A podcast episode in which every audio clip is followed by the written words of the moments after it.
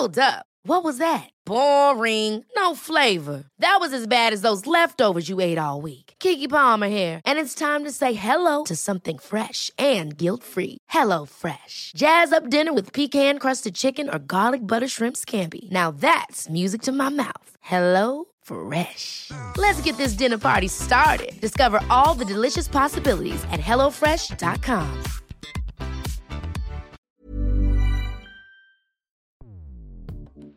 Escuchas. Escuchas. Escuchas un podcast de Dixo. Escuchas Fuera de la Caja con Macario Esquetino.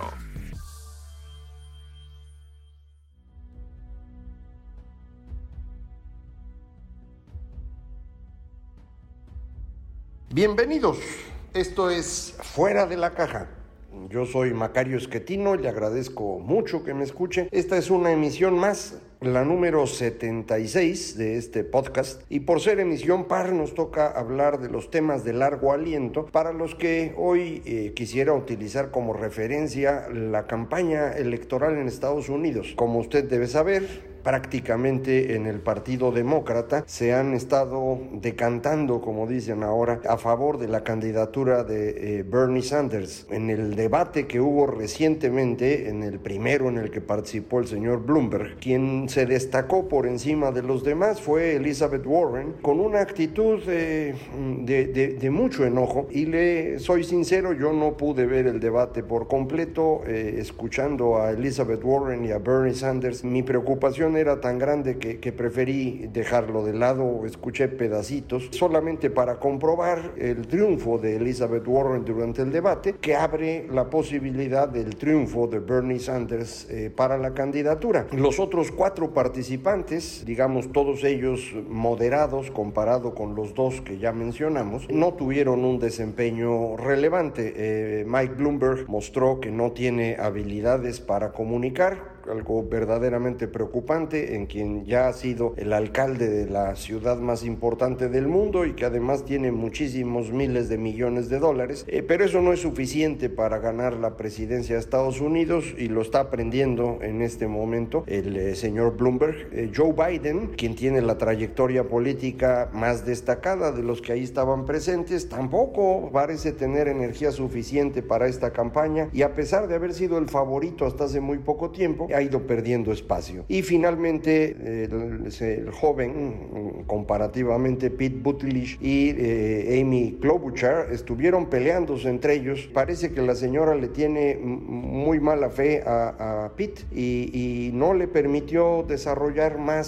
sus habilidades. A mí me sigue pareciendo el mejor candidato, pero pues eh, eso es una opinión de alguien que no vota y que además no está en el ánimo en el que sí está el público estadounidense y de hecho el público en todas partes del mundo. Creo que eso es lo más relevante. Detrás de lo que está ocurriendo hoy en el mundo entero en materia política hay una actitud de la población que es la que explica el fenómeno. La población está nerviosa, está angustiada, está enojada, tiene miedo y cuando la gente tiene miedo tiende a agruparse para defenderse y este esfuerzo de agrupación eh, que se está realizando hoy en día alrededor de ciertos ideas primarias, es lo que está abriendo la posibilidad de que demagogos lleguen al poder en todas partes del mundo. Así es como llegó Donald Trump, así llegó Jair Bolsonaro, así llegó Andrés Manuel López Obrador y creo que esto eh, explica también el ascenso de Bernie Sanders, un personaje sin mayor contenido, pero con una habilidad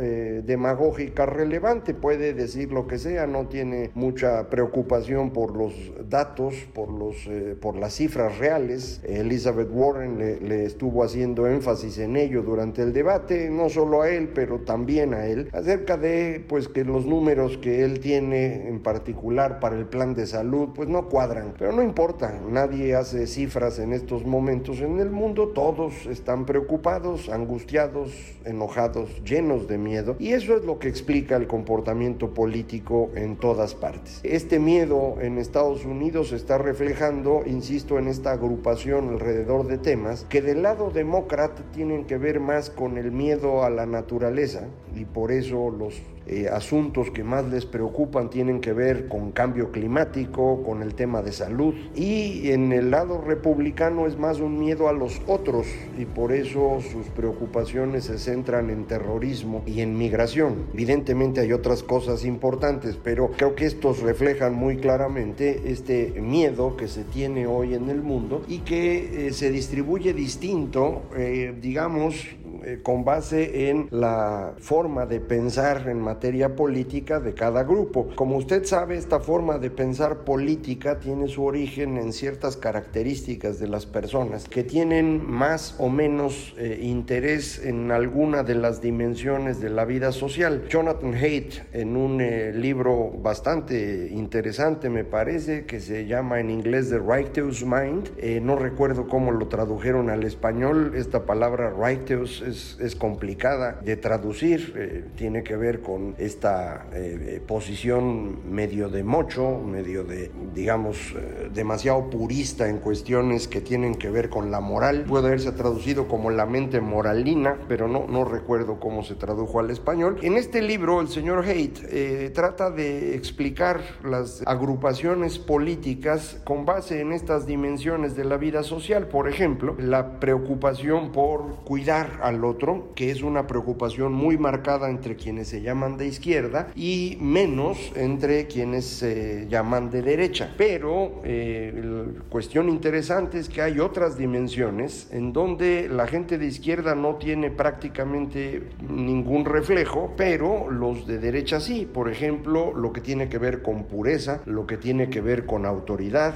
con orden. Y lo que dice Haidt es, bueno, simplemente se trata de un distinto énfasis en cada una de estas dimensiones de la vida social. Y, esto es lo que explica el por qué la gente se va agrupando políticamente en izquierda o derecha. Yo insistiría que izquierda y derecha no tienen mucha utilidad en este momento en el mundo, la dejaron de tener hace, tiempo, pero es la manera como seguimos eh, pues clasificando porque lo siguen haciendo los medios, para todo mundo parece algo fácil de entender. En el caso de México, por ejemplo, pues es muy difícil calificar al presidente y, su grupo como de izquierda, aunque ellos siguen diciendo que lo son y clasifican a sus enemigos como de derecha, pero las preocupaciones, por ejemplo, por el orden y la pureza son mucho más marcadas en el grupo del presidente que en cualquier opositor. En el caso de Estados Unidos, que es el que estábamos analizando, lo que estamos viendo es esta agrupación de la gente alrededor de estos temas tratando de defenderse. Y esto es lo que está llevando a esta polarización porque si se agrupa uno con base en una cierta idea que es muy diferente de la que sirvió a otros para agruparse entonces cada uno de estos grupos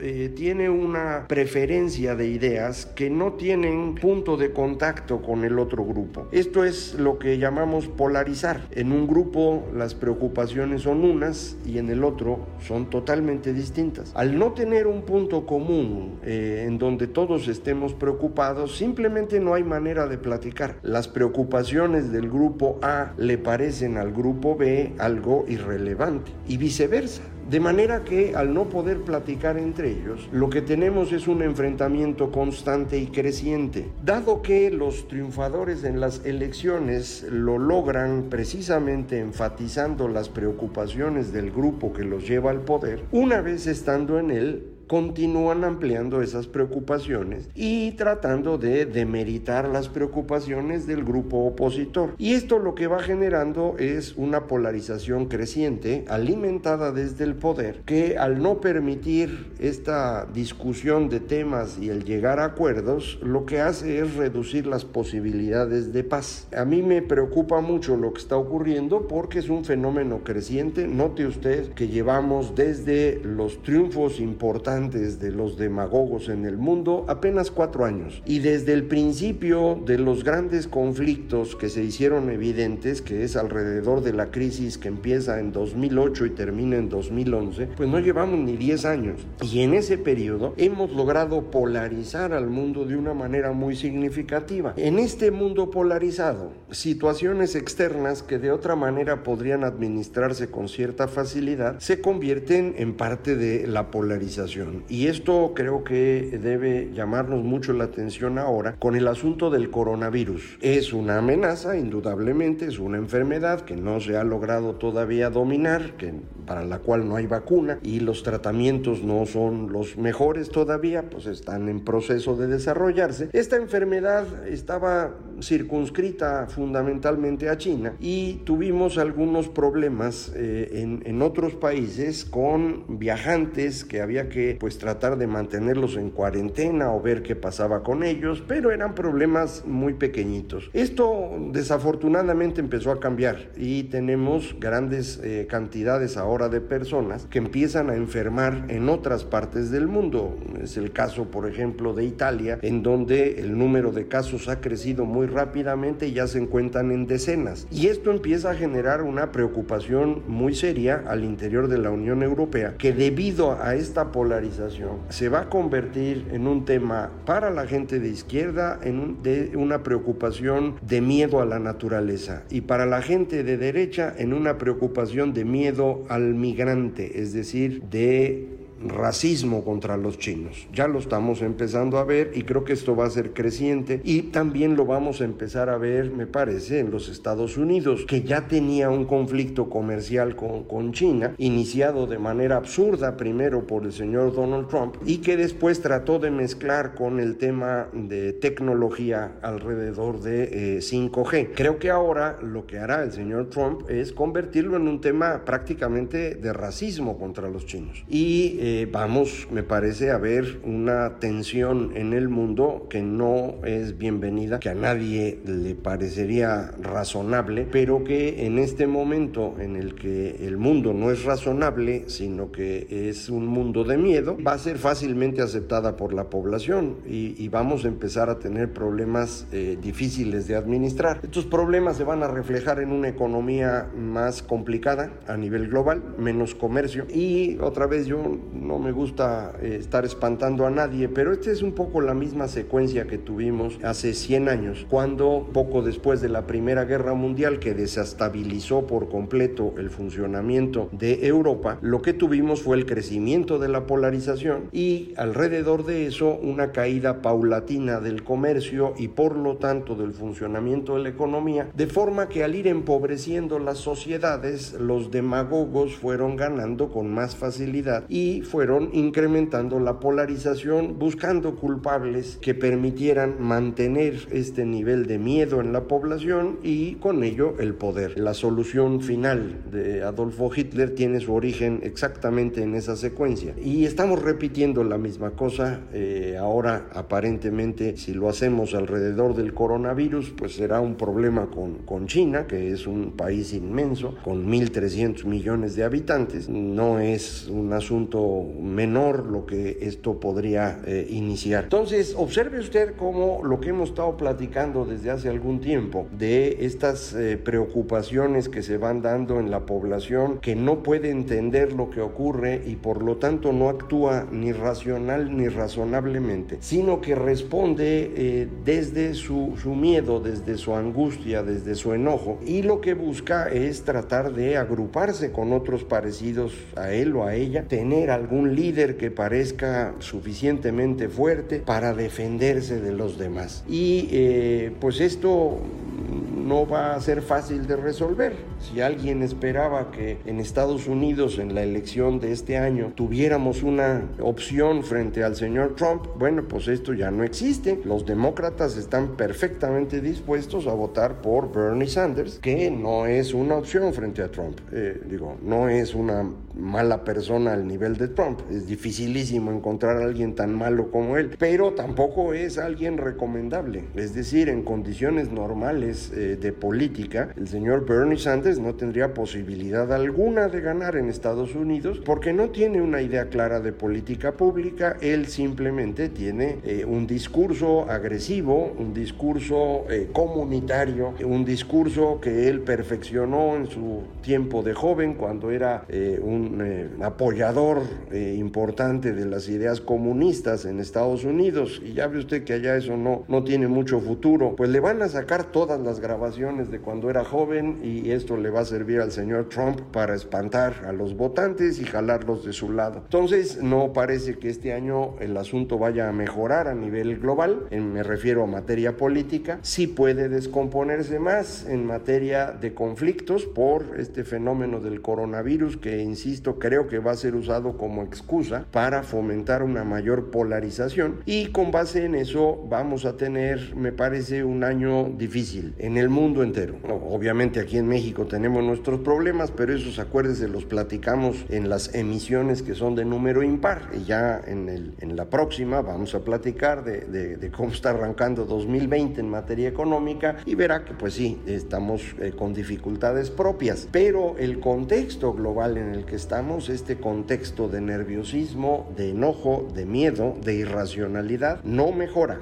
Y al no mejorar, esto significa pues como dicen en Estados Unidos, cuatro años más, al menos. No estoy seguro que en 2024 el señor Trump quiera irse de la presidencia de ese país. evidentemente sería una cosa excepcional, pues sí, pero estamos viviendo tiempos excepcionales y no dudo que esto vaya a complicarse todavía más por un buen rato. Como es normal y ya lo hemos hecho en varias ocasiones, yo, yo le insisto que quisiera darle noticias buenas, nada más que no hay. Eh, de eso yo no tengo la culpa, lo, lo que trato de hacer es ir identificando lo que ocurre bajo este marco de referencia que he ido construyendo y eh, pues lo que esto me permite ver es que la situación va a ser todavía compleja un, buen rato más. Yo le había comentado que mi esperanza es que hacia el 2033, 2038 esto pudiera eh, empezar a tranquilizarse. Ojalá así sea, pero pues de aquí a entonces siguen faltando más de 10 años. Este año en principio las cosas no parece que vayan a mejorar. Sí pueden ir empeorando por eh, eh, la combinación de este miedo con esta amenaza externa de la enfermedad. Y pues con base en ello vamos a seguir eh, tratando de ir amarrando nuestros eslabones. Recuerde usted que frente a esto, la mejor idea que se me ha ocurrido de qué hay que hacer es trabajar localmente, concentrarse en el entorno que usted tiene. Yo sé que eso no resuelve muchas cosas, que para nuestra actividad económica y para lo que aprendemos, y nuestra comunicación dependemos de eh, grupos muy grandes, de la nación entera o del mundo completo. Pero eso no está en nuestras manos resolverlo y, lo local sí. Entonces, insisto, concentrémonos en lo local porque eso puede ayudar a estar un poquito más tranquilo y eh, sobre todo no construya usted esperanzas infundadas en, el resto del mundo porque eh, la cosa no, no se ve que vaya a, a mejorar mucho. Al contrario, creo que la vamos a ver empeorar. Y frente a eso, bueno, pues, eh, el no construir eh, expectativas innecesarias ayuda bastante. No le tengo más que decir ahora, me, voy a despedir. Muchísimas gracias por escuchar esta, esta emisión. Eh, voy a ver si junto ánimo suficiente y dentro de dos semanas le consigo alguna buena noticia, pero de momento no traía yo y, lo que tengo es lo que acabamos de platicar. Muchísimas gracias por estar aquí.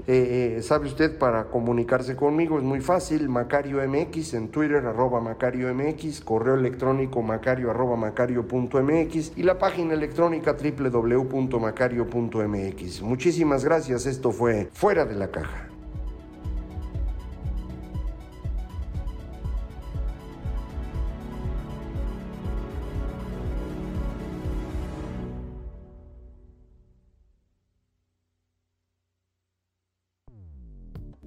Dixo presentó Fuera de la caja con Macario Esquetino.